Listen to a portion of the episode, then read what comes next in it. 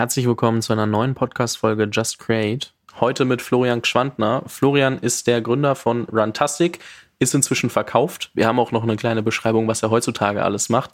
Runtastic hatte, kennt wahrscheinlich inzwischen jeder, ist heutzutage Adidas Running, hat mehr als 250 Millionen App-Downloads erzielt, hatten oder haben über 200 Mitarbeiter, ich glaube eher über 250 war es, was ich gelesen habe, wurde für über 200 Millionen verkauft. Also die Zahl 200 findet man äh, in jeglicher Hinsicht immer wieder. Danach ist Florian noch eine ganze Zeit lang bei Adidas geblieben im, im äh, Digital Leadership Team. Kommen wir auch noch mal drauf, finde ich eine sehr spannende Komponente, weil wer mich kennt, weiß, ich bin sehr Adidas-nah aufgewachsen. Das heißt, bei mir gibt's da keinen Weg drum rum. Ähm, Florian äh, investiert als Angel gemein auch gemeinsam mit seinen äh, Runtastic-Mitgründern. Dementsprechend sind da ein paar Investments zusammengekommen. Ähm, ist auch Investor bei zwei Minuten zwei Millionen. Ist wahrscheinlich so ein bisschen die ähm, österreichische Version von Höhle der Löwen und ähm, hat ein Buch geschrieben. So läuft Startup, mein Leben, meine Erfolgsgeheimnisse teilt viel seiner Learnings auf Instagram und ist seit Januar bei Tractive als Chief Growth Officer eingestiegen, ist aber, muss man dazu sagen, von vornherein Mitgründer und Advisor gewesen, aber operativ jetzt eingestiegen. Kommen wir auch alles nochmal äh, drauf zurück. Ähm, kurz noch zu Tractive, GPS-Tracking für Hunde und Katzen. Ich glaube, da geben sich trotzdem ein paar Fragen für jeden, der sich so mit, äh, Florian hält gerade in die Kamera, für jeden, der sich mit, ähm, der so sieht, Runtastic, wie kommt man dann irgendwie auf, auf Hunde und Katzen und da kommen wir auf jeden Fall gleich nochmal drauf zurück. Vorher, Florian, vielen lieben Dank, dass du die Zeit nimmst. Ich freue mich sehr. Herzlich willkommen im Podcast. Ja, vielen Dank, Fabian. Also danke, dass ich da sein darf. In Wahrheit hast du jetzt eigentlich alles schon vorweggenommen, was ich sonst sagen hätte können. Ähm, ja, super, gut recherchiert. Genau, also ich darf wieder operativ arbeiten, bin aber natürlich auch in über ja, ich glaube, mittlerweile fast 30 Startups investiert und spannend und haben wir sicherlich einiges zu bereden. Danke nochmal. Just Create. Über außergewöhnliche Geschichten mit Persönlichkeiten aus den Bereichen Unternehmertum, Content Creatern oder Künstlern. Das Podcast-Format mit Fabian Tausch und in Kooperation mit Logitech und Blue Microphones. Viel Spaß beim Hören. Ja, ich habe viel gesagt, aber alles, was man recherchieren kann, es gibt aber immer so ein paar Sachen, die man nicht recherchieren kann. Und zwar viel mehr, was macht dich sonst so als Person aus? Also ich habe dich ja wirklich nur auf Business-Ebene beschrieben. So, was würdest du sagen, was muss man über dich unbedingt wissen?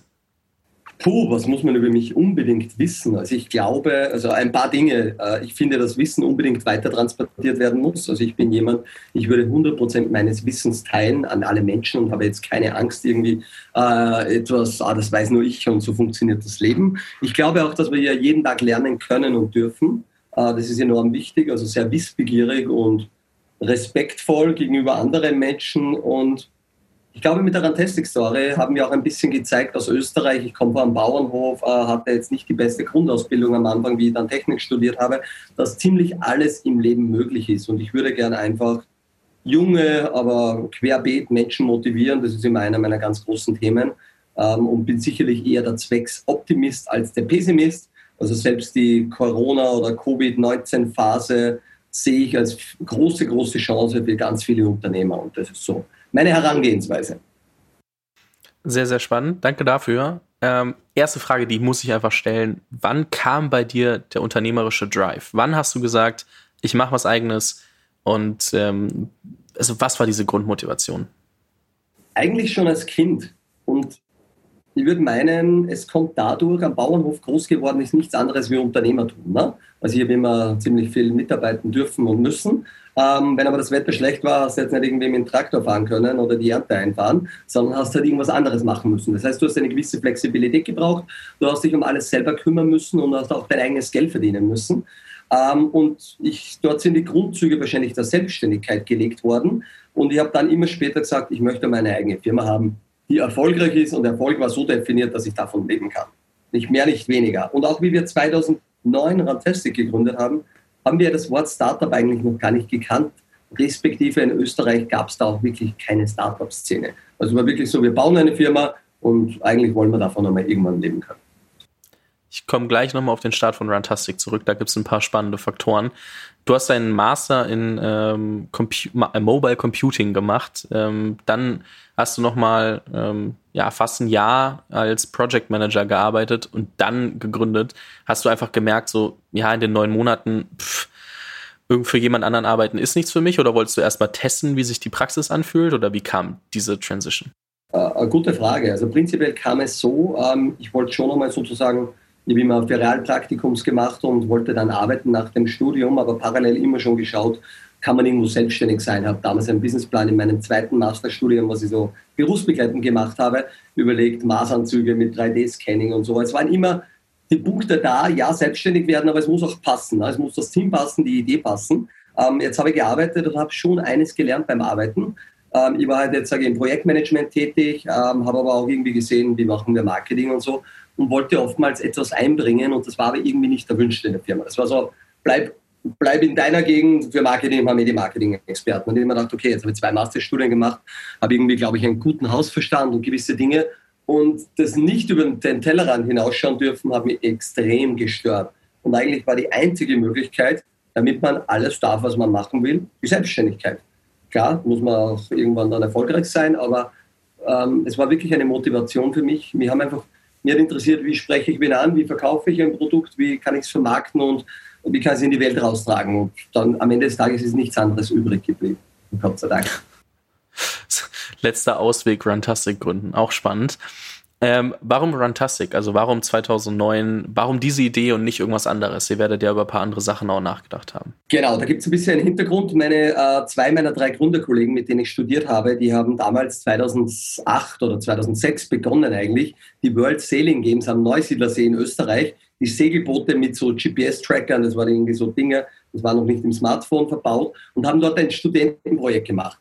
Mit dem Projekt wollten sie dann so halb selbstständig werden waren zwei Hardcore-Techniker, wenn ich das so sagen darf, und darf ich sagen, ähm, die sich wenig um Business gekümmert haben, ob der Markt, ob der Kunden sind egal. Da war irgendwas, die war irrsinnig gut in der Produktentwicklung. Und der Christian wäre dann gegangen, weil Segelboote in Österreich ist ein überschaubarer Markt ähm, und da hat man kein Geld verdienen können. Und mich hat René angerufen und hat gesagt, Flo, ich habe noch ein bisschen Geld übrig von einer Förderung. Ich kann mega gut programmieren und du wolltest immer selbstständig sein und gewusst, wie man ein Produkt baut. Sag mal, was wir machen so und ich programmiere es. Und dann bin ich zum René gekommen, da war Wirtschaftskrise, der Christian hat seinen Job bei TomTom nicht bekommen, wo er schon alles unterschrieben gehabt hat, wäre in die Niederlande gegangen. Und ich habe dann noch einen vierten Kollegen von meinem zweiten Studium mitgenommen, der sozusagen unser Finanzmensch dann wurde, der Alfred. Und ich habe immer schon Austauschsport betrieben, aber immer nur auf Hobby-Ebene. Also es war Laufen und äh, Fitnessstudio war bei mir sechs, sieben Mal in der Woche. Und als Student war es für mich immer zu teuer. So eine Polaruhr war damals Garmin, 400, ähm, 500 Euro geht sich nicht aus. Und irgendwie ist das iPhone 3G gekommen und mein Gedanke war, warum kann man nicht mit dem Smartphone sporteln und das kostet einfach nichts oder wenige Euro.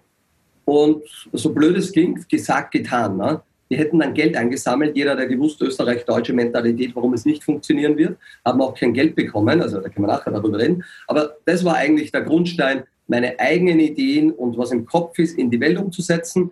Ähm, und zweitens war irgendwie der Zeitgeist gerade da. Wir haben sie mit Mobile Computing, war eben auch Software Engineering für mobile Endgeräte. Wir haben uns da ganz gut ausgekannt, haben aber nicht gewusst, ob hier ein Markt sein wird oder nicht. Also das war schon sehr blauäugig auch da rein. Ich bin gespannt, wer in zehn Jahren sagt, dass er in der Corona-Krise einen Mitgründer hatte, der seinen Job irgendwo nicht bekommen hat, äh, wegen Corona. Und dadurch ist eine Firma entstanden, die auch irgendwie erfolgreich geworden ist. Ich bin sehr, sehr gespannt. Ähm, wir können früher wir können früher auf das Thema ähm, Bootstrapping zurückkommen, also im Sinne von, ihr habt kein Geld bekommen und habt das dann auch dabei behalten. Ähm, ich schätze, irgendwann war der Punkt da und man hat es auch gelesen, dass ihr doch das eine oder andere Angebot bekommen habt, äh, ob mal ihr nicht jetzt noch Geld nehmen wollt. Wieso habt oder wie kam es, dass ihr komplett von A bis Z gebootstrapped habt und was gehört da auch dazu? Also ich glaube, viele kennen Startup nur noch aus der Welt von ich nehme Geld auf und guck mal, was ich damit mache und viel weniger aus diesem Bootstrap-Ansatz. Und ich glaube, dass so eine Erfolgsgeschichte gebootstrapped ist, ist wahrscheinlich kein ähm, Zufall. Ich schätze, dass gerade dieses Bootstrappen auch extrem viele Facetten mit sich bringt, die dazu führen. Also warum Bootstrappen und was macht es mit der Firma? Relativ einfach, indem dass wir kein Geld bekommen haben. Ne? Wir waren in Österreich, die Business Angel Szene ist natürlich überschaubar. 2009 müssen wir jetzt mal elf Jahre zurückgehen. Das ist noch eine ganz andere Szene, wie sie äh, damals war, wie sie heute ist. Ähm, es ist relativ einfacher geworden, Early Stage äh, Geld zu nehmen, aber wir haben eben gesagt, so, weiß ich nicht, 150 bis 200.000 Euro würden wir brauchen. Es hat eigentlich keiner an uns geglaubt, das ist die wahre Aussage. Und dort hätte die Rantastic Story auch enden können. Ich würde meine, viele hätten dann dort aufgegeben, Viele Leute haben ja gewusst, warum es nicht funktionieren wird. Und für mich war jedes Nein war eine Motivation. Immer wenn wir gesagt haben, nein, das geht absolut nicht, war in meinem Kopf ein bisschen drinnen, naja, schau mal, also ich bin anderer Meinung. Und jetzt haben wir Folgendes gesagt, Jungs, wir haben gegründet, wir kriegen kein Geld. Ähm, was können wir machen? Müssen wir Geld verdienen. Weil wir haben schon ein, zwei Mitarbeiter gehabt, die wir aus eigener Kasse bezahlt haben. Ähm, und dann haben wir eigentlich on top, ich habe an der Fachhochschule am Wochenende unterrichtet. Wir haben Apps gebaut, wir haben Software Engineering, wir haben wirklich Dienstleistungen gemacht wie eine Agentur, haben Apps gebaut für T-Mobile, für Energy-Trinkhersteller und, und, und, haben das Geld genommen, um Randtests zu finanzieren. Und zwei Dinge sind natürlich dadurch passiert. Auf der, auf der einen Seite war man mal sehr vorsichtig dem Umgang mit Geld, weil du hast gewusst, du musst jede Stunde da drüben verdienen, die du da ausgeben darfst. Das ist nicht jetzt Geld vom Investor, aber so, okay, das ist auf meinem Konto und da können wir es mal probieren. Das war das eine. Und das zweite sehr Wichtige war, dass wir gesagt haben, Fantastik muss von Anfang an Geld verdienen. Wir brauchen ein Business Model. Das ist ja auch heutzutage auch nicht immer üblich, dass du sagst, viele sagen, okay, Wachstum, Growth Case und irgendwie kann man das schon monetarisieren und Daten und Bibabo. Wir haben gesagt, kostenlose Version, 5-Euro-Version, Premium-Mitgliedschaft. Haben eigentlich damals schon mit Subscription gestartet, 2009, heutzutage sehr Usus, aber und das war enorm wichtig, weil wir haben dann ab Monat 1, November 2009, die App gelauncht, haben ab Tag 1 wirklich Geld verdient und haben uns Gründer die ersten zwei Jahre, glaube ich, also die ersten 18 Monate 0 Euro ausbezahlt und dann glaube ich irgendwie so 900 Euro. Das ist die dritte Lesson learned. Wenn du selber nicht viel Geld hast, dann kannst du nicht viel Blödsinn machen, dann kannst du eh nur arbeiten. Was sich dann wieder der Kreis super schließt, weil du musst auch 18 Stunden arbeiten am Tag, wenn du eine Firma bauen willst. Das ist einfach eine Notwendigkeit, die du brauchst, meiner Meinung nach. Ja, so war die Entscheidung, kein Geld aufzunehmen, weil wir keines bekommen haben so löst sich auch die Frage in meinem Kopf auf nach All About Apps. Das war dann wohl die Agentur, die die Apps für andere Firmen gebaut hat und dann äh, Geld für Runtastic äh, Die haben wir mittlerweile verkauft, hat. die haben wir damals auch mitgegründet, richtig. Ach, das ist dann auch nochmal eine Agentur gewesen, die ihr verkauft habt? Ja, genau, genau. Okay. Also zwei Exits schon mal on the side. Spannend, spannend. Wenn ihr, du sagst, okay, ähm, wir haben die App rausgebracht, wir mussten von Tag eins an Geld verdienen, das, das hat sich dann dementsprechend entwickelt. Wie seid ihr gewachsen? Also 2009 waren wahrscheinlich noch nicht eine Milliarde Apps auf dem Markt. Ähm, so heute sind es ein paar mehr, aber trotzdem ist es ja nicht so, dass jeder auf die auf den App Store geht und sagt, Runtastic ist das, was ich brauche. Also wie war die Anfangszeit? Wie habt ihr die ersten User gewonnen? Wie hat sich das entwickelt? Ja, gute Frage. Also die Anfangszeit war natürlich sehr ähm, wie sagt man, wenig transparent und nicht wissen, wohin die Reise geht. Warum? Weil die App Stores auch gerade gestartet sind. Also wir wussten ja nicht, wird es so groß, so, was kann das überhaupt werden? Darum haben wir viele auch nicht daran geglaubt. Zum Glück haben sich die App Stores gut entwickelt, aber trotzdem, du musst einfach selber als Unternehmer bist du einfach eine, eine Sales-Sau am Anfang und du musst eigentlich dein Produkt irgendwie in den Markt bringen. Also ich habe beispielsweise beim Weggehen, überall, wenn wir um drei in der Früh im Club waren, jedes Smartphone, wo ich gesehen habe, habe ich die Fantastic-App runtergeladen, habe eine 5-Sterne-Bewertung dazu geschrieben und habe wirklich alle, die ich gekannt habe, persönlich angerufen, runterladen und, und, und. Das war immer das eine, sozusagen, wenn man die ersten 1000 User generierst du selber, weil du einfach penetrant, lästig bist und irgendwann sagt dann jeder, ja passt, ich nutze eh und ich zeig's dir eh, weil, keine Ahnung, muss halt äh, lästig genug sein. Das andere war irgendwo, wir haben gesehen, okay, wir sind in Europa. Wir haben das in Deutsch übersetzt also Deutsch logischerweise und auch Englisch, unser Techniker Englisch, also halb Englisch, sage ich einmal. Haben aber jetzt gesagt, okay, welchen Vorteil haben wir gegenüber anderen? Und dann gesagt, okay, wir haben Spanisch, Italienisch, Französisch. Ähm, wie können wir das jetzt übersetzen? Okay, Native Speaker haben wir keine gekannt. Geld für die Agentur haben wir keines gehabt. Ähm, dann haben wir gesagt, okay, schauen wir in die Datenbank rein, wer läuft denn mit Rantastic in Italien? Haben wir einen Giampi gefunden, dann gibt es wirklich immer heute noch guter Freund der Company. E-Mail, hey, we've seen you are using our app um, would you like to help us uh, to translate in Italian language? Und das haben wir für die drei Sprachen gemacht, haben wir drei Leute gesucht und binnen zwei Wochen hatten wir die App in fünf Sprachen, höchstes Level, weil es waren alles Läufer, die haben das, das Laufjargon, was eine Pace und so ist, gekannt, für 0 Euro in fünf Sprachen übersetzt. Das war einfach ein Crowdsourcing, würde man heute wahrscheinlich irgendwie sagen.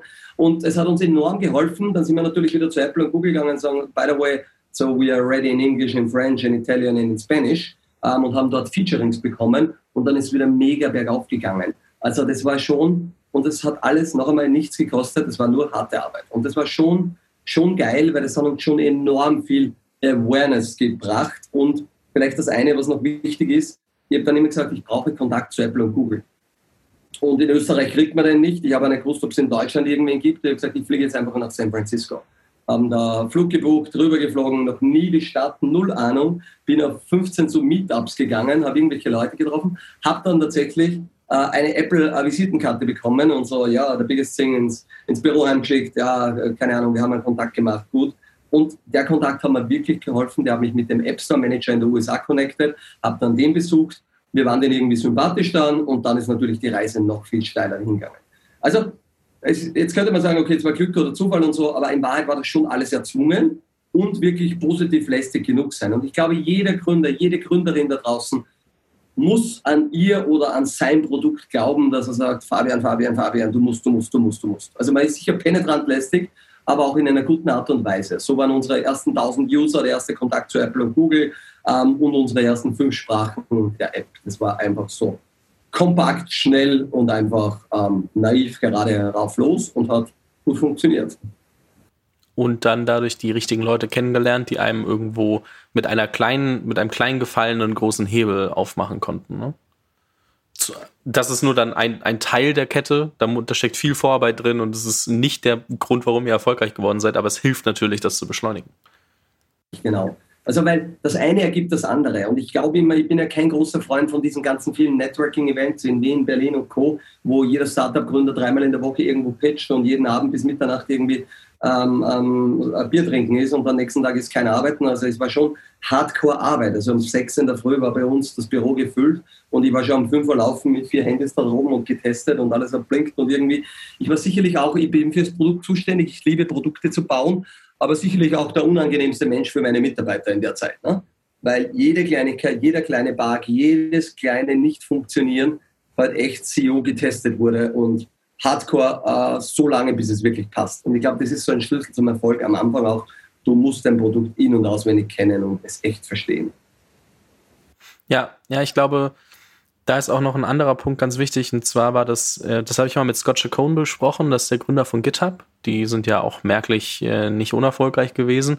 Und er meinte mal, du musst dir halt wirklich super viele Gedanken machen. Und ich meine, heutzutage ist es gang und gäbe, aber vor ein paar Jahren, das hat sich ja erst so entwickelt, das geht nicht darum, dass du einfach ein geiles Produkt hast, sondern der User muss es halt auch geil nutzen können. Und ich finde es, heute sieht man immer wieder, ähm, und bestimmt zähle ich mich da auch irgendwo rein, ähm, egal ob mit Podcast oder mit dem, mit dem Netzwerk, das ich mache, irgendwo ist die User Experience vielleicht nicht perfekt. Und man muss diese Fehler halt finden und muss halt gucken, dass man die optimiert. Das ist einfach wirklich ein geiles, ähm, ja, einfach eine geile Experience für den User ist, dass er es auch nutzen will und anderen empfiehlt. Also am Ende muss er ja an den Punkt kommen, dass er sagt, wenn ich das Produkt nicht benutze, dann fehlt mir was in meinem Leben. Und dafür musst du halt geile Arbeit leisten.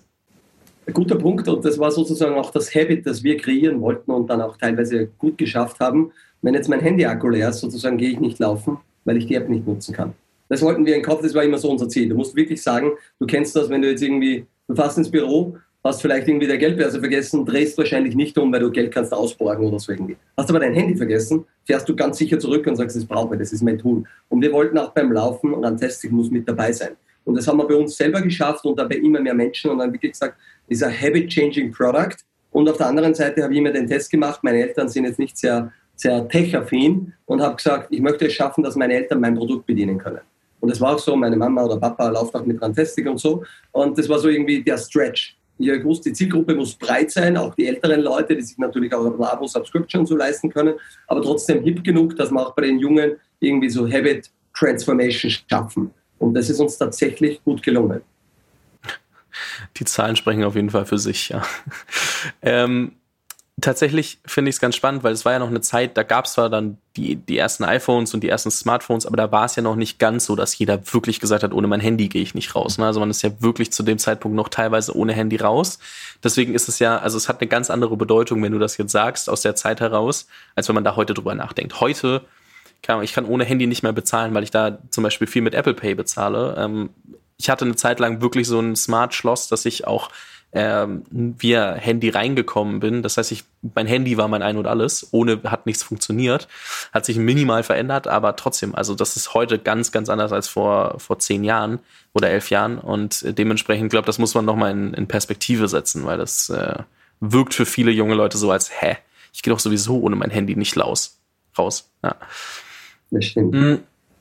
Ihr seid dann ja doch ziemlich groß geworden. Ähm, also ihr habt ja nach sechs Jahren, wenn ich das richtig weiß, oder nach sechseinhalb an, an Adidas verkauft, dann noch drei Jahre bei, bei Adidas geblieben. Wie, also so auch die, die Frage, wenn man dann so schnell wächst, ähm, wann fängt man an, drüber nachzudenken, die, die Firma zu verkaufen? War das so, dass Adidas euch angerufen hat, gesagt hat, hey Leute, wir haben Bock? Habt ihr gesagt, wer könnte ein cooler Abnehmer sein? So, wie kommt auch sowas zustande? Ich glaube, da, da können sich viele Leute einfach nicht reinversetzen. Ich glaube, mir ganz wichtig ist, äh, wir wollten nie verkaufen und wir haben nie verkauft. Wir sind immer gekauft worden. Das ist einmal ganz im Kopf ein ganz wesentlicher Unterschied. I'm for sale or I want to talk with somebody. So, wo ist es losgegangen? Wir haben eigentlich äh, 14 Monate nach der Gründung ein erstes Termsheet bekommen. Eine Silicon Valley Company wollte uns kaufen. Ähm, damals, weiß ich nicht, für eineinhalb, zwei Millionen Dollar. Und wir bekommen relevante Anteile bei dieser Firma. Dort war Inside Ventures, Greylock uh, Ventures, also waren mega VCs drinnen. Und ich habe eigentlich geglaubt, das ist ein Fake. Also wie, ich habe mich zu der Zeit, ich habe auch das Wort Exit nicht gekannt, wie ich gegründet habe, Gott sei Dank. Ähm, es war nie die Motivation, die Firma zu verkaufen. Aber wir haben umgekehrt immer gesagt, wenn gute Leute an die Tür klopfen, dann sprechen wir mit denen. Vorstandsebene, da war einmal dann war dieses Angebot aus der USA, bin in Silicon Valley geflogen, ähm, haben wir das angehört und das war real. Aber wir haben irgendwie gesagt, das passt nicht, wir haben gerade gestartet, wir, wir sind ja ganz am Anfang, warum sollen wir jetzt, auch wenn damals natürlich zwei Millionen und Anteile mega viel Geld, weil da war mein Konto war genau um einen Nullpunkt äh, die Jahre äh, umher. Und dann ist weitergegangen. Dann sind wir ein bisschen weitergewachsen. Dann haben wir mal ein Angebot gekriegt von einer deutschen Medienkompanie, nicht von Springer, die sind ja später ein bisschen eingestiegen. Ähm, und dann hat es weitere Angebote. Dann haben wir mal einen kleinen Teil in Springer verkauft. Aber ich mache jetzt gleich fast forward zu Adidas. Es war im Jänner 2015 hatte Under Armour, also der Mitbewerber von Adidas aus den USA, MyFitnessPal, eine Kalorie-Tracking-App gekauft. Der Mike Lieber, der CEO, das ist ein guter Freund von mir, den habe ich gut gekannt, äh, für kolportierte 485 Millionen Dollar. Also für richtig, richtig viel Geld. Und das war irgendwie so, mein USA-Mitarbeiter Josh hat mir geschrieben, wie you see the news, uh, uh, Mike uh, sold to Under Armour. Und das hat auf einmal so in der Szene was ausgelöst. Dort ist auf einmal dann losgegangen, ein großer Sportkonzern, der sehr am Wachsen ist, kauft digitales Startup in diesem Bereich. Und wie das passiert ist, sind bei uns die Tage und Wochen darauf viele Anfragen reingekommen, unter anderem von Adidas, auch von anderen Playern. Und wir haben gesagt, Moment, Moment, Moment, das ist jetzt gerade unsere Zahlen mega gut, alles, alles super, aber uh, the shit is getting hot now. Und dann haben wir gesagt, wir machen jetzt keinen großen M&A-Prozess und schreiben aus, we are for sale. Aber ich habe gesagt, wenn wir zum Sprechen anfangen mit diesen Kapazundern uh, auf dieser Ebene, dann möchte ich gleich das mit einem Prozess begleitet haben. Haben uns eine M&D-Boutique gesucht, eine sehr gute aus New York, ähm, und dann haben wir einen kleinen Prozess mit einer Handvoller Interessenten äh, von Runtastic gemacht und auch noch gar nicht mit dem 100% Ziel, wir müssen das oder wir wollen das jetzt verkaufen. Aber es war einfach echt großes Interesse an Runtastic da. Und ich habe gesagt, du, wenn eine Kooperation rauskommt, haben wir auch einen Win dadurch. Ähm, wenn es mehr wird, wird es mehr und haben dann relativ schnell gesehen, dass es doch reges Interesse von, ich sage jetzt einer Handvoll Anbieter, da waren auch irgendwie zwei Private Equity Firmen dabei, gegeben hat. Und dann haben wir gesagt, okay, gehen wir in einen formalen Prozess, weil das Timing ist ein gutes, der Firma geht es gut, uns allen geht es gut und natürlich, wenn das ein großer Deal werden kann, wir haben im Kopf auch so eine Minimumsumme für uns gehabt, wo wir gewusst haben, unter dem ist nicht spannend für uns. Ähm, und wenn es in die richtige Richtung geht, machen wir was. Und das war dann schon auch ein Prozess über mehrere Monate, logischerweise. Äh, hat in Summe, glaube ich, sechs Monate gedauert, sind dann irgendwann exklusiv mit Adidas gegangen in die Verhandlungen, ähm, dann noch einmal zwei Monate gebraucht und dann haben wir tatsächlich einen der größten Startup-Deals, äh, die es in Österreich jemals gegeben hat, oder wenn nicht den größten, äh, Gott sei Dank dann auch erfolgreich abgeschlossen. Ja, Glückwunsch nachträglich nochmal, ein paar Jahre später. Aber ähm, also super spannende Story. Also ich meine, ich jetzt ähm, bin ich kein wirklicher Läufer, aber Runtastic habe ich trotzdem, glaube ich, das erste Mal mit meinem iPod Touch oder so installiert, weil ich halt dachte, vielleicht geht das irgendwie. Ähm, und dann später mit dem, mit dem iPhone, das ist halt wirklich auch schon ein paar Jahre her. Ich, ist definitiv nicht 2009, weil mein erstes iPhone war ein iPhone 5. iPod Touch war wahrscheinlich ungefähr äh, iPhone 4 des, des Alter so. Und deswegen aber trotzdem, also auch eine App, die ich immer wieder runtergeladen, gelöscht, runtergeladen, gelöscht, immer so in Impulsphasen, so wenn ich, wenn ich mal wieder laufen wollte, wenn ich mal nicht laufen wollte, so ganz, äh, ganz interessant. Ähm, deswegen auch, ach, natürlich kennt das halt jeder, das ist halt auch krass, ne? Also sehr, wie war das für dich am Ende, wenn du nicht mehr rumlaufen musstest, die App überall runterladen und mit fünf Sterne bewerten, sondern jeder hatte die am Handy? Ja, eigentlich total surreal. Also, keine Ahnung, ich war in den USA und gehe in San Francisco laufen und du, du schaust natürlich, hast eine ganz andere selektive Wahrnehmung dann. Wer läuft mit Handy in der Hand und so, weil wir damals überlegt haben, wir haben Kopfhörer aufgebaut und so. Was, was braucht man? Also ihr versucht immer alles, was rund um Hobby, Sport, Laufen und so, alles irgendwie aufgenommen. Und dann war ich, kann mich noch sehr gut erinnern, bin ich am Pier gelaufen in San Francisco und zwei Leute neben mir laufen und ich schaue so rüber, so in dem Augenwinkel und sehe die Rantastic-App am Arm und so. Ich habe die dann wirklich stoppen müssen und sage so, also, ist that real? Und sagst, ja, sie sind total begeistert und it's a US Company, ne? Und ich habe dann gesagt, nein, es ist keine US Company, es ist eine Austrian Company und ich habe nicht einmal gewusst, was Österreich ist. Also ganz alle Klischees gut erfüllt. Ähm, und dann habe ich aber auch irgendwie verstanden, das ist schon geil, dass du aus dem kleinen Österreich, wir sind hier in Linz, 200.000 Einwohner, also kleiner Ort, ich habe studiert in Hagenberg, Einwohner 2000, äh, äh, ähm, also Einwohner, in, in, wo ich studiert habe, aus dem kleinen, kleinen Österreich, dem kleinen Städtchen Linz, der, der, der Florian mit seiner Idee da drinnen, die Welt bespielen kannst.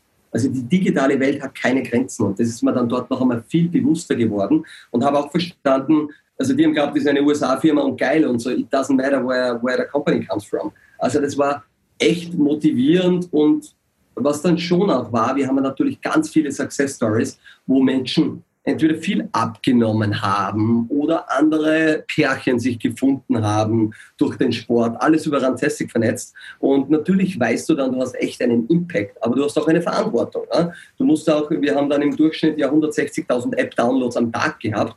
Ähm, wenn du in besten Download-Tagen waren wir, glaube ich, Top 5 der Welt mit 1,4 Millionen Downloads am Tag. Ne? Das muss man sich dann nochmal diese Reichweiten auch vorstellen.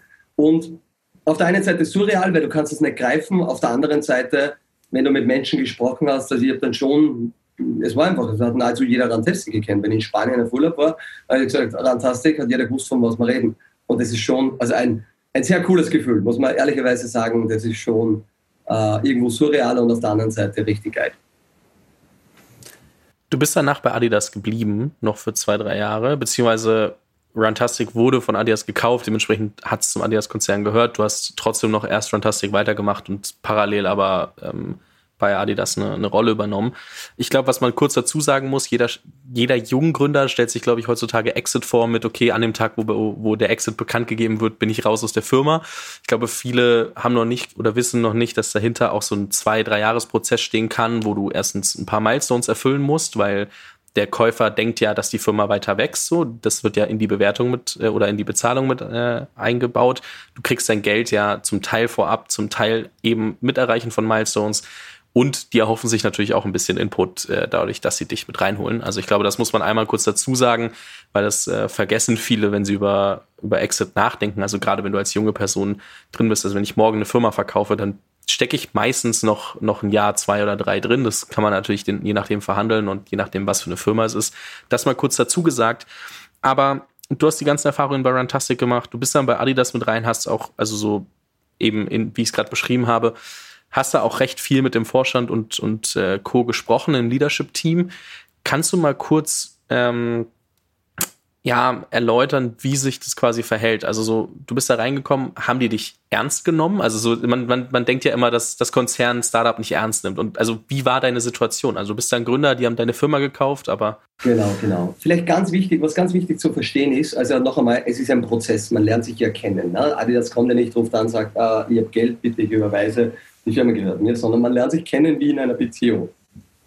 Man trifft sich, man findet sich hoffentlich sympathisch, man tastet einmal ab, man schaut sich an, man wird dann exklusiver, man unterschreibt viele NDAs, äh, man geht Abendessen und man geht ja eine Partnerschaft ein, eine hoffentliche langfristige Partnerschaft. Und alle wissen oder viele wissen, dass natürlich ein Startup sehr oft durch die Gründer oder Gründerinnen geprägt ist. Ne? Gibt es ja viele Geschichten, die negativ waren, Startup gekauft, Gründer weg, Company kaputt.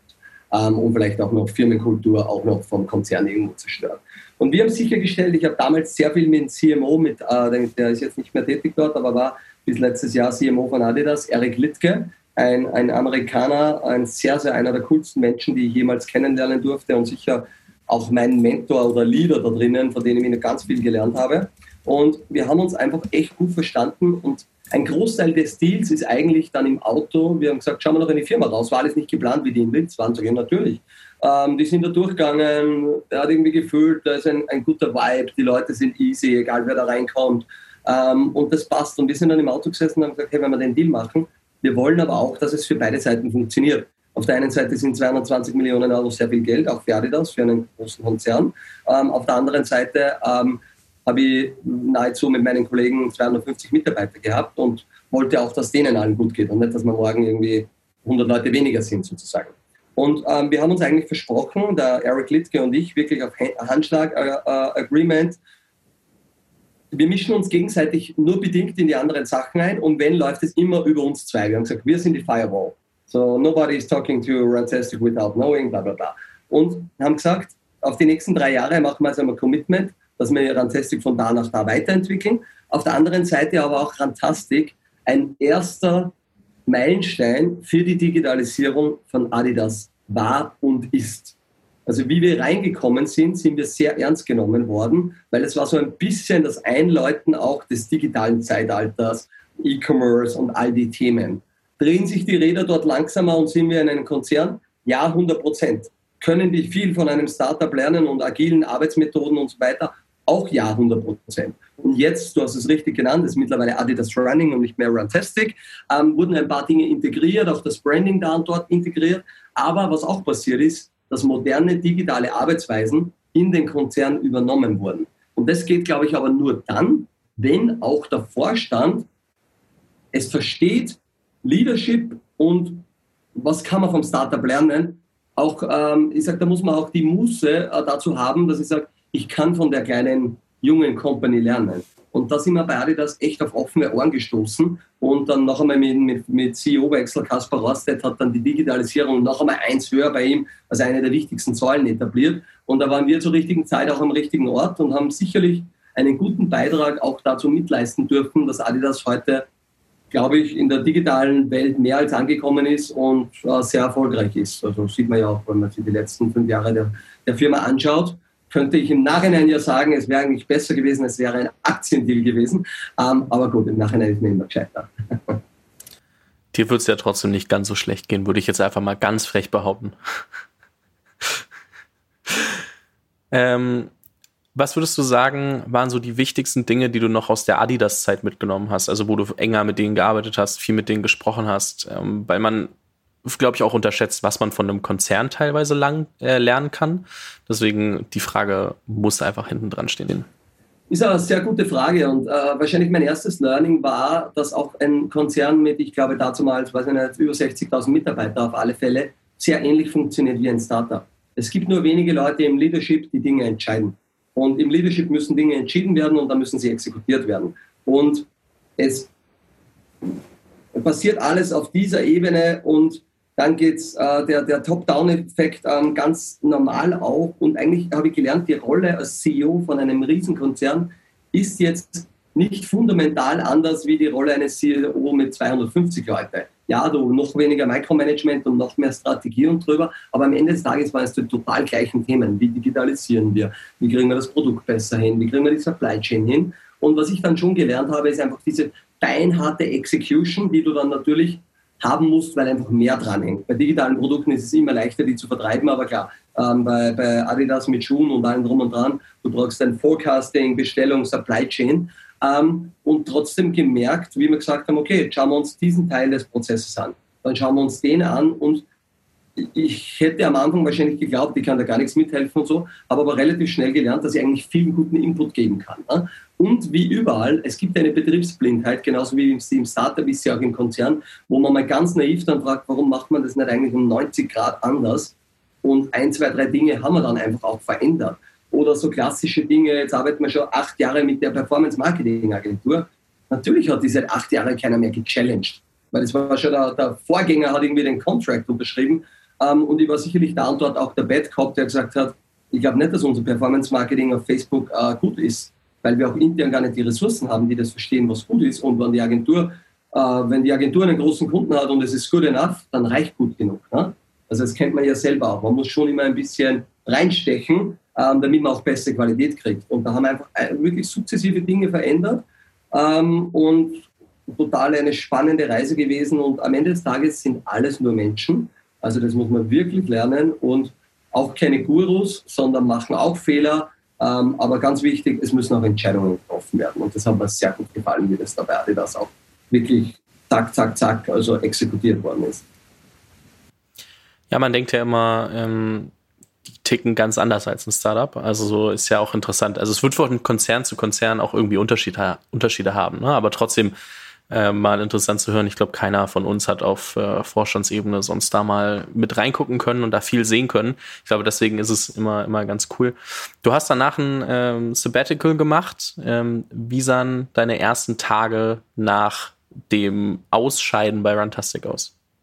Ja, genau. Mit 1.1.2019 bin ich dann raus und es hat mit Weihnachten schon begonnen, war mein letzter Arbeitstag, glaube ich, so 22. Dezember 2018. Und ähm, ich habe mir dann ein paar so kleine Ziele gesetzt. Ein Ziel war davon, einmal jetzt einmal zwei Monate keinen Wecker zu stellen. Und das habe ich dann auch gut durchgezogen und habe auch wirklich keine Termine gehabt.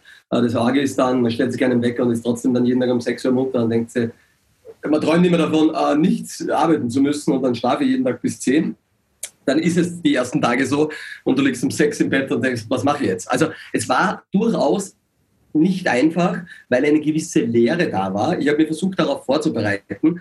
Ähm, ist ja auch vom Laufen, vielleicht kurz da die, die, die rüberwachen. Der Marathonläufer ist sehr gefährlich. Jener, der sich das Ziel setzt, einmal im Leben laufe ich einen Marathon, ähm, dann läuft er, trainiert er dorthin und läuft das, hat dann das Glücksgefühl, läuft durch das Ziel und kommt nachher eigentlich in eine nahezu depressive Phase, weil er sich nie überlegt hat, was ist danach. Und ich habe schon die Monate davor vorbereitet, was ist mein danach. Und mein danach war einmal geprägt, ich habe eine Reiseplanung gemacht, ich war dann in Hawaii länger äh, mit, äh, bei einem Freund, mit Freundin und, und, und. Und habe eigentlich gewusst, was so die nächsten Monate passieren wird.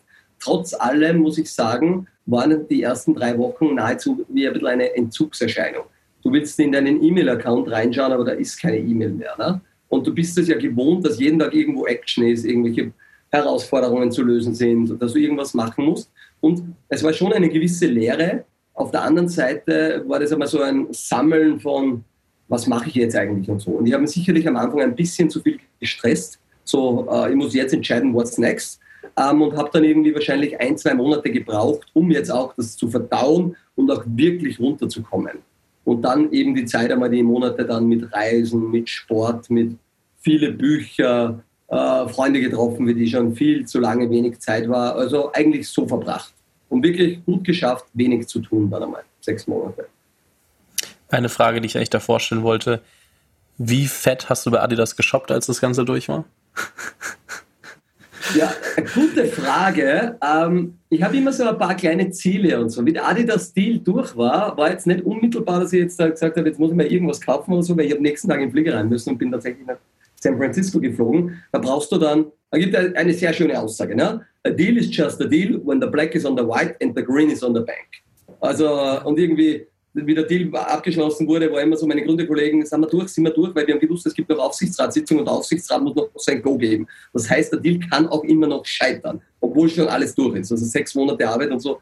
Und ich habe gesagt, ich habe noch immer keine SMS bekommen und schon langsam nervös worden. Und ähm, ich habe es irgendwie übersehen, ich habe eine Nachricht bekommen, habe die Nachricht nicht gelesen, weil dann ruft der Bankberater schon an und sagt, seid ihr wahnsinnig riesen, also größere Betrag ist gerade eingegangen, ist das eh alles okay und erlaubt und irgendwie, weil wir haben den natürlich nicht irgendwie vorgewarnt und so. Dann haben wir gewusst, okay, der Deal ist durch ähm, und dann war jetzt, das war gar nicht so dieser, dieser Shopping-Moment, das war eher dann so, ja, what the fuck, also kann da noch was passieren, ist das wirklich real? Ähm, wie gesagt, ich habe nächsten Tag in den Flieger rein müssen und habe gleich die ersten vier Zeitungen, die ich äh, in die Hand bekommen habe, war mit äh, Titelfoto mit Rantastic drauf und so. Und war dann einmal im Flieger, du sitzt da so drinnen und denkst dann, naja, also eigentlich äh, die letzten sechs Jahre waren schon richtig, richtig gut. Und es hat sich auch finanziell sozusagen auch noch ausbezahlt. Ne? Also das war schon ein grünes Häkchen. Ähm, und dann habe ich mir meinen Porsche 911 mal gegönnt. Das war immer so, wollte ich immer gerne haben. Ich habe eine große Affinität zu, zu Autos und Motorsport. Und ein paar so Kleinigkeiten sind dann schon gekommen natürlich. Ja, also passt alles. Falls ein Adidas-Mitarbeiter zuhört, er war natürlich fett im Outlet unterwegs und hat noch ganz viel eingekauft. Wirklich, und ich kaufe auch jetzt immer noch. Also ich werde der Marke wahrscheinlich aus mehreren Dingen, natürlich weil es Game-Changing und Life-Changing für mich war, aber auch weil es eine enorm schöne Reise war, die letzten dreieinhalb Jahre, was ich dort lernen durfte. Und ist einfach eine geile, geile Marke, da kann man sagen, was man will. Und werde ich wahrscheinlich ewige Treue schwören. Man ist auch wirklich einfach gebrainwashed, wenn man zu lange mit, mit Adidas irgendwie in Kontakt war oder, oder dort irgendwie aus der Gegend kommt oder wie auch immer. Man kommt davon auch nicht mehr weg. Also wirklich, ich muss in jeden Adidas Store reinlaufen, wenn ich in Berlin bin oder irgendwo anders. Ich laufe in jeden Adidas Store. Ich finde es spannend. Nicht, dass ich irgendwas an die verkauft hätte, wäre auch schön, aber trotzdem, äh, man kommt davon nicht mehr weg. Lass uns mal einen, einen Step weitergehen. Nach deinem, also es gab irgendwann den Moment, Sabbatical zu Ende. Ähm, seit Januar 2020 steht drin Chief Growth Growth Officer bei Tractive. Ich habe es anfangs schon gesagt, du bist als Co-Founder und, und Advisor quasi von vornherein dabei gewesen. Weil du noch bei Runtastic operativ äh, drin warst, konntest du nicht operativ Tractive machen. Frage, was macht Tractive genau? Also so, ich habe es vorhin kurz gesagt, GPS-Tracking für, für Hunde und Katzen. Und gerade so dieses, dieses Thema auch, warum braucht die Welt Tractive? Also fangen wir an. Ähm, was macht Tractive genau? Ich habe da hier ein Device mit, also das ist so ein kleines Device. Das kommt auf das Halsband äh, von Hund oder Katze und in Wahrheit ist da ein ganzes Handy eingebaut. Also da ist GPS drinnen, da ist GSM drinnen und du kannst somit die Location, den Ort deines Haustiers jederzeit tracken und äh, nebenbei haben wir auch noch andere Features wie Activity Monitoring. So blöd es klingen mag, äh, viele der Hunde sind mittlerweile übergewichtig, gerade in den USA, Riesenthema, äh, sterben dadurch früher und so weiter. Und ähm, ein paar Dinge. Wo kommen wir her? Natürlich hat es eine gewisse Ähnlichkeit mit Rantastic. Das heißt, die Idee ist schon in der Rantastic-Zeit entstanden. Es geht um GPS, es geht um Tracking, es geht um Hardware bauen. Ähm, und wir haben gesagt, oder ich dann auch, ich kann die Firma nicht selber machen, sondern ich brauche jemand. Und ein guter Freund von mir, der Michi, der jetzt CEO ist, ähm, der war damals bei Amazon in Amerika, den habe ich immer wieder besucht bei meinen Trips. Äh, der hat auch das ähnliche Thema gehabt, da ist ein Hund einmal entlaufen und die haben dann auch überlegt, kann man den irgendwie tracken und so. Und wir haben gesagt, wir wollen genau das machen. Ähm, und irgendwann, Gott sei Dank, Michi bei Bier Nummer 7 überzeugen können, ähm, er lässt seine Amazon-Karriere hinter sich und er war wirklich gut unterwegs, also auf Jeff Bezos-Level gearbeitet mit 27 Jahren ähm, ähm, und äh, fliegt zurück mit seiner Frau nach Österreich und wird CEO von Tractive. Ähm, gesagt, getan, 2012 gegründet, mittlerweile so 100 Mitarbeiter und braucht die Welt äh, GPS-Tracking für Hunde und Katzen? Kann man wahrscheinlich mit Ja und Nein beantworten, ähnlich wie das bei Rantastic die Frage wäre. Aber wir bauen hier natürlich einen Markt, da wir sehen, dass Haustierbesitzer, jeder, der ein bisschen ein Gespür dafür hat, das Haustier ist das Ein und Alles. Für das wird der letzte Euro ausgegeben. Ähm, das ist äh, oftmals der Kindersatz. Es ist ein krisenresistentes Business. Sieht man auch jetzt in Corona-Zeit wieder noch viel mehr Haustiere. Ähm, der, Hund, der Hund bleibt treu, der Hund macht keinen Blödsinn. Ähm, und wir wollen eigentlich mit Tractive auf der einen Seite dafür sorgen, dass er nicht verloren geht. Das heißt, du kannst da einen virtuellen Zaun um dein Haus setzen. Wenn er wegläuft, kriegst du Notifications, siehst sofort am Smartphone, wo ist er. Ähm, und umgekehrt tracken wir Fitness, Gamification-Elemente. Und wo wir natürlich hinwollen, da sind wir noch nicht ganz, wir wollen auch Hunde- und Katzenbesitzer miteinander connecten. Also ein bisschen ein kleines soziales Netzwerk für haustierliebhabende Personen aufwerten. Und die Firma ist auch gebootstrapped. Wir haben ein bisschen Geld reingegeben am Anfang, weil wir waren dann Investoren, die daran geglaubt haben. Ähm, und jetzt habe ich dann ja mein Sabbatical gemacht und immer wieder mit Michi geredet und er hat gesagt, du, wir würden eigentlich Hilfe im Produktbau brauchen, die App ein bisschen aufpolischen und ein bisschen PR machen und als Chief Growth Officer sind so Themen wie Performance Marketing, die App selber ähm, und PR, wo ich mich jetzt ähm, in einer Art Teilzeitbeschäftigung darum kümmern darf. Ich hatte drei Fragen, du hast alle drei direkt beantwortet. Ich wollte fragen, woher kam die Idee, wo steht ihr heute, wo soll es hingehen? Zack, alles durch. Ich schließe eine andere Frage an. Ähm, du hast bei Rantastic vier Handys am Arm gehabt. Äh, rennst du ab jetzt dann auch mit einem Kreis um dein eigenes Haus mit, mit einem Halsband rum, um zu testen, wie die Produkte funktionieren oder hast du ein Haustier? Ja. Tatsächlich ja, also nicht gestaged und gefaked, aber du siehst, es ist ein Testtracker immer eingesteckt. Wir launchen tatsächlich nächste Woche ein neues Feature, Activity Monitoring.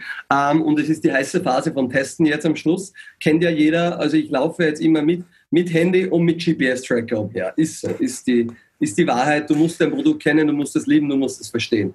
Da führt kein Weg dran vorbei.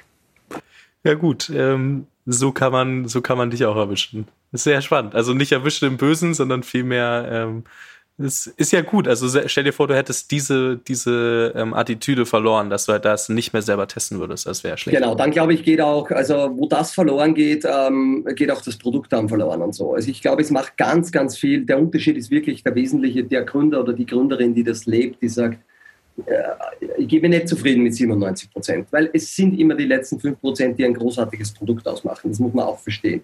Und genau so ist unser Ansatz hier auch. Und ja, wo die Reise noch hingehen soll, habe ich vielleicht nicht ganz beantwortet. Wir sind jetzt schon Weltmarktführer in, diesem, in dieser Kategorie. Ähm, gibt aber natürlich jetzt, ähm, wir launchen gerade nächste Woche in den USA erstmalig. Ist ein bisschen komplizierter, weil da doch ähm, mit mit, also das ist das neue Produkt, das ist der LTE-Tracker, der schon LTE drinnen hat, mit den Frequenzen weltweit nicht ganz so einfach. Und es ist ein Hardware, ein physisches Produkt mit einer Subscription dahinter, dementsprechend komplizierter. Aber wir wollen natürlich noch sehr internationalisieren und einfach das Ganze, die App ein bisschen socialisen. Das ist so, wo die Reise noch hingehen wird. Und ich glaube, dass wir ganz gut weiter wachsen können und werden. Und es hat auf alle Fälle Rantastic-Potenzial oder darüber. Das ist möglich, aus der Firma das zu machen. Spannend auf das Statement berufe ich mich dann nochmal. Genau, da berufe ich mich nochmal drauf. Ähm, lass uns mal ein bisschen auf dich als Person auch zurückkommen. Was sind persönliche Ziele für dich für die Zukunft? Also was, wie stellst du dir die nächsten Jahre vor? Ähm, schau ja, ich plane eigentlich nie irgendwie fünf Jahre nach vorne, weil ich dann der Meinung bin, ähm, man wird sowieso was anderes machen. Also ich habe hier so immer kurzfristige Ziele. Es gibt so langfristige Ziele, wie ich weiß, ich möchte mal Familie haben und Kinder haben. Das ist ein Thema, das mich jetzt immer mehr irgendwie ein bisschen tangiert. Ähm, natürlich auch, weil meine Umgebung, mein Gründerkollege ist letzte Woche gerade Papa geworden, der andere gerade vor drei Monaten, äh, meine ehemaligen Kollegen. Also es geht überall los, dass die Kinder aufpoppen, ähm, was super ist. Also auch das ist ein Thema, das ist die Familienseite. Und die andere Seite ist so, ähm, ich war in einem guten Call mit, mit Kevin Ryan, der hat äh, damals DoubleClick gegründet und an Google verkauft, glaube ich, für 1,4 Milliarden und hat dann MongoDB gegründet, äh, hat jetzt Market Cap 8,5 Milliarden. Und Kevin hat äh, im Call eines gesagt, was mir gut gefallen hat. Der hat gesagt, ich bin jetzt nicht mehr der CEO, der jede extra Sekunde läuft oder den Vertrag wirklich bis am letzten Euro ausverhandelt. Ich bin aber dafür der gute Chairman in der Company, der von der Seite gut draufschauen kann, Dinge versteht, Konflikte sieht, versteht, wo braucht man vielleicht noch einen Rockstar in der Firma und so ein bisschen die, die, die Boardfunktion oder die operative Boardfunktion hat. Und ähnlich wie er das gesagt hat, ist mir aufgefallen, sehe mich ich. Bin ich jetzt der CEO noch, der äh, sieben Tage die Woche 14 Stunden arbeiten möchte? Momentan bin ich wahrscheinlich nicht hungrig genug für das. Kommt es noch einmal? I don't know. Aber jetzt mit meinen 40, 50 Stunden in der Woche bin ich eigentlich sehr zufrieden und habe ein bisschen mehr diese Coaching-Funktion eingenommen. Und auch dahingehend werde ich im Herbst noch einmal eine neue Firma gründen, ähm, in der ich zwar nicht Vollzeit mit dabei bin, aber ich voller einer von zwei Gründungsmitgliedern ist, wo wir Leadership Consulting anbieten werden, aber auch das Ganze digitalisieren möchten. Weil ich finde immer, eine Firma ist meistens dann erfolgreich, wenn sie gute Leute hat. Also das größte Gut in einem Unternehmen, auch beim Startup, ist das Team. Das Gründerteam, aber dann auch das Team, das du rundherum aufbaust. Und hier gibt es leider noch wenige Möglichkeiten, wie man gute Leader baut. Typischerweise ist immer so, der erste Marketingmensch wird irgendwie der Marketing, ähm, Head of Marketing ähm, und hat dann zehn Leute. Und ähnlich wie bei uns das auch war, kommt man dann drauf, die Person ist kein Leader. Die ist nicht für diese Rolle gemacht und so. Und da würden wir gerne mithelfen. Und das ist viel Wissen teilen, was ich die letzten zehn Jahre sammeln durfte. Und so geht eigentlich mein, meine Reise weiter. Ja, ich wohne in Österreich, fühle mich da wohl. Ähm, bin immer wieder natürlich auch, äh, wie gesagt, gerade gestern wieder Kollegen aus Berlin bei mir in der Wohnung gehabt und gut connected. Also ich mag einfach intelligente Leute, die gerne Business machen, aber auch gerne Spaß haben. Das ist so. Und wenn es so weitergehen darf, bin ich äh, gesund bleiben und alles andere ist zweitrangig. Jetzt muss ich eine Frage natürlich anschließen. Was macht für dich einen guten Leader aus? Also welche Qualitäten bringt er mit? Ja, ein guter Leader gibt es natürlich ganz viele Facetten von Leadership, aber ich glaube, äh, zwei Dinge, die mir ganz wichtig sind, sind Entscheidungen treffen. Ein guter Leader trifft Entscheidungen, trifft die meistens schnell und da sind auch manche falsch, weil er muss ganz viele treffen. Ähm, und es ist ein Leading by Example.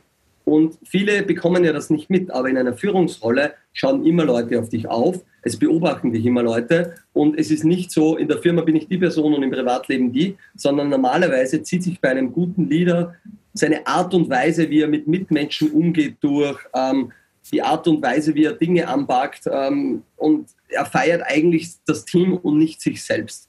Das war auch immer bei mir als CEO, ich konnte, durfte nur so erfolgreich sein, unter Anführungszeichen, weil die Leute dahinter einfach einen mega Job gemacht haben. Und ich habe gesagt, ich bin die Speerspitze, ich renne auch nach vorne ähm, und es braucht keine Angst haben. Also ich bin mit dabei äh, beim Angriff. Aber wenn Fehler gemacht wurden, dann nehme ich die Fehler auch auf mich und äh, wälze sie nicht hinten beim Team ab. Und das sind so Leadership Skills, die, glaube ich, ganz wichtig sind. Da gibt es jetzt natürlich noch einige weitere. Kommunikation ist ein Riesenthema ähm, und, und, und, und. Aber da, da, da könnte man mal einen eigenen Podcast vielleicht in, ein, in einem halben Jahr dazu machen, ähm, Fabian, und dann, dann schauen wir sich das an. Wer kein halbes Jahr warten will, kann sich mal What You Do is Who You Are, Ben Horowitz und Extreme Ownership von Jocko Willink angucken. Ich glaube, es sind so zwei Punkte oder zwei Bücher, die auf die Punkte schon mal aufmerksam machen und da ein bisschen ähm, Input zu liefern. Ähm, eine Frage noch, bevor ich meine Abschlussfrage stelle. Glaubst du, jeder kann gründen? Oder sollte? Nein, nein, absolut nein. Vor zehn Jahren hätte ich gesagt, ja, das kann jeder. Aber mittlerweile bin ich der Meinung, absolut nein. Warum ist das so? Es können auch nicht alle Gründer sein. Es kann nicht jeder Häuptling sein, es braucht auch den Indianer dazu sozusagen. Ähm, das Gründergehen haben meiner Meinung nach ganz wenige Menschen. Und wenige Menschen würde ich meinen, wahrscheinlich haben kleiner 10% das Potenzial und noch weniger dann wirklich auch, die es dann machen und tun. Warum ist das so? Weil auch viele nicht dafür geboren sind, äh, selbstständig zu handeln. Und du musst als Gründer gerade die ersten Jahre so viele Dinge machen. Du musst irgendwie so diese generalistische Eigenschaft haben, du musst ein bisschen was von Buchhaltung verstehen, ein bisschen was von Marketing, du musst Bürokratie, darf dir nicht zu so blöd sein, damit du Firma gründen kannst, du musst aber fundraisen, du musst dein Produkt verkaufen, du musst schauen, wie kriegst du die Mitarbeiter, die dir folgen. Also das ist eine viel komplexere Sache, wie ich geglaubt habe. Umgekehrt ist es aber auch wichtig, sich oftmals nicht zu viel Gedanken machen. Also ich habe mir keine großen Gedanken gemacht, wie wir damals gegründet haben, können wir das oder nicht? Ich habe jetzt nicht wen gefragt oder so, ah, irgendwie, hallo, glaubst du, ich kann gründen? Sondern wenn du den Willen in dir hast und du sagst, ich möchte selbstständig sein, dann soll es auch jeder probieren. Weil ich sage auch eines, auch der scheitert, ist total okay. Und hätte ich jetzt zwei Bewerber, sagen wir mal, gleich gut, ähm, aber der eine war schon Gründer und ist gescheitert und der andere nicht, ganz normale Karriere, würde ich immer den Gründer nehmen. Weil der weiß, was hinfallen heißt, was aufstehen heißt und der hat sich zwangsläufig mit ganz vielen Themen beschäftigt. Also ich kann nur mitgeben an alle, die zuhören und zuschauen, wenn ihr irgendwie die Lust verspürt, ihr jung seid und sowieso keine große Verantwortung, keine Fixkosten, keine Kredite, keine Familie und so irgendwie habt, macht das und macht die Erfahrung. Und wenn es nicht funktioniert, bricht die Welt nicht zusammen, denn was ihr dort lernt in dieser Zeit, wird euch das ganze Leben lang, bin ich überzeugt, positiv begleiten. Sehr spannender Input. Ich glaube, was heute auch immer dazu zählt, ist, dass man irgendwie so das Gefühl hat, man muss gründen, weil nur dann ist man cool, weil es gerade so irgendwie so einen Status auch angenommen hat. Ne? Also jeder, der sich Gründer nennt, ähm, wird ja direkt irgendwie als, äh, also zumindest in der, in, in der Szene und auch von vielen, äh, vielen äh, Gleichaltrigen gefeiert. Und das, glaube ich, manchmal ein bisschen bisschen problematisch, weil dann viele Leute hingehen, irgendwas gründen, um zu gründen und nicht weit genug durchdenken. Und ich erwische mich da selber auch immer wieder, ne? Also dass ich mit überlenke, also überlege, so sehe ich mich als Gründer, sehe ich mich als Content Creator, als was sehe ich mich eigentlich? Und ähm, das ist super spannend zu beobachten, diese, diese kleine Falle. Das ist ein bisschen hip auch, genau, also gerade auch durch Fernsehsendungen wie die Höhle der Löwen und andere Shark Tanks und und und. Ich sehe es auch auf Instagram dann bei manchen Leuten, die sich Serial Entrepreneur und weiß selber, okay, ja, also das ist ganz weit weg davon, aber gut. Muss ja jeder selber wissen, was man, was man macht, aber dementsprechend muss man auch aufpassen, dass die Szene nicht zu sehr verbrannt wird, weil natürlich ähm, die Qualität schlechter wird, wenn einfach Leute in den Markt kommen, die das halb ernst nehmen und einfach mal ein hip machen. Und dann wird natürlich auch Geld falsch investiert. Dann sind die Investoren nicht zufrieden, gehen aus dieser Szene wieder raus. Also man muss schon schauen, dass man das Ökosystem auch nicht kaputt macht. Darum bin ich auch immer vorsichtig und sage definitiv nein. Nicht jeder ist Gründer und kann Gründer sein. Ganz wichtig. Sehr wichtige Message, ja. Abschlussfrage. Welches Buch hast du am häufigsten verschenkt? Außer dein eigenes, außer dein eigenes. Das zählt auch, aber das, das nehmen wir ja, nicht. Wäre das eigene wahrscheinlich ziemlich weit vorne. Ähm, ich muss gerade überlegen, ich überlege gerade welches. Es waren zwei. Im Startup-Kontext war es ähm, Ben Horowitz, ähm, der Hard Thing About Hard Things. Also, ich weiß nicht, wie das auf Deutsch heißt, aber äh, da ist nämlich eine ganz gute Sache drinnen. How to hire and fire my best friend. Ähm, auch diese Dinge dürfte ich in meinem Gründerleben durchmachen, wie du Freunde kündigen musst und so, was nicht immer lustig ist. Ähm, das war das Businessbuch, was ich wahrscheinlich am meisten verschenkt habe. Und im privaten Bereich uh, The Big Life, The Big Five for Life. So heißt das. Also ein irrsinnig gutes Buch, möchte gar nicht nichts spoilern oder so, einfach einmal anschauen. Ist, glaube ich, auch mega, mega Bestseller auf Amazon und uh, wirklich sehr empfehlenswert. Verlinke ich auf jeden Fall in der Beschreibung, genauso wie dein Buch und dein Instagram.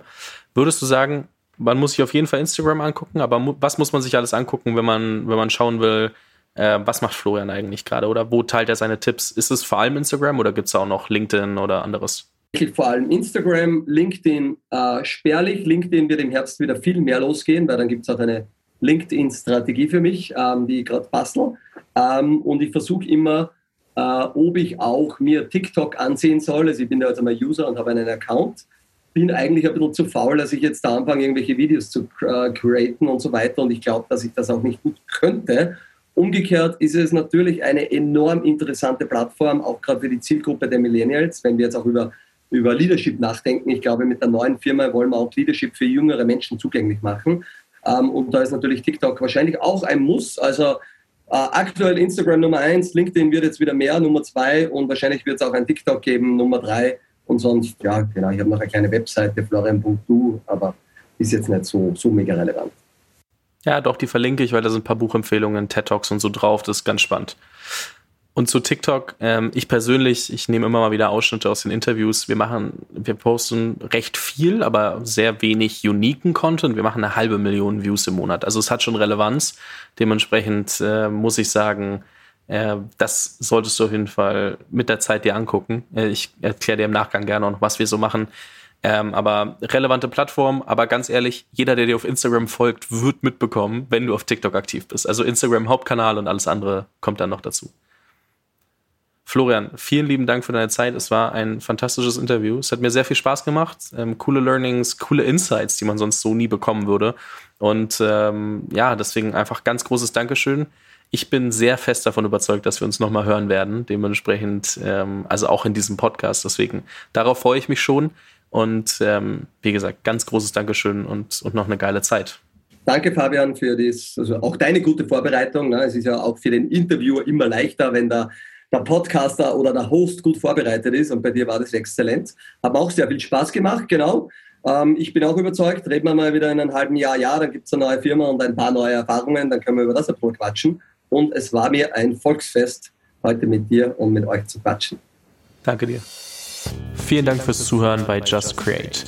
Über außergewöhnliche Geschichten mit Persönlichkeiten aus den Bereichen Unternehmertum, Content Creatern oder Künstlern. Nächsten Monat gibt es eine neue Podcast-Folge von Just Create, präsentiert von Logitech und Blue Microphones.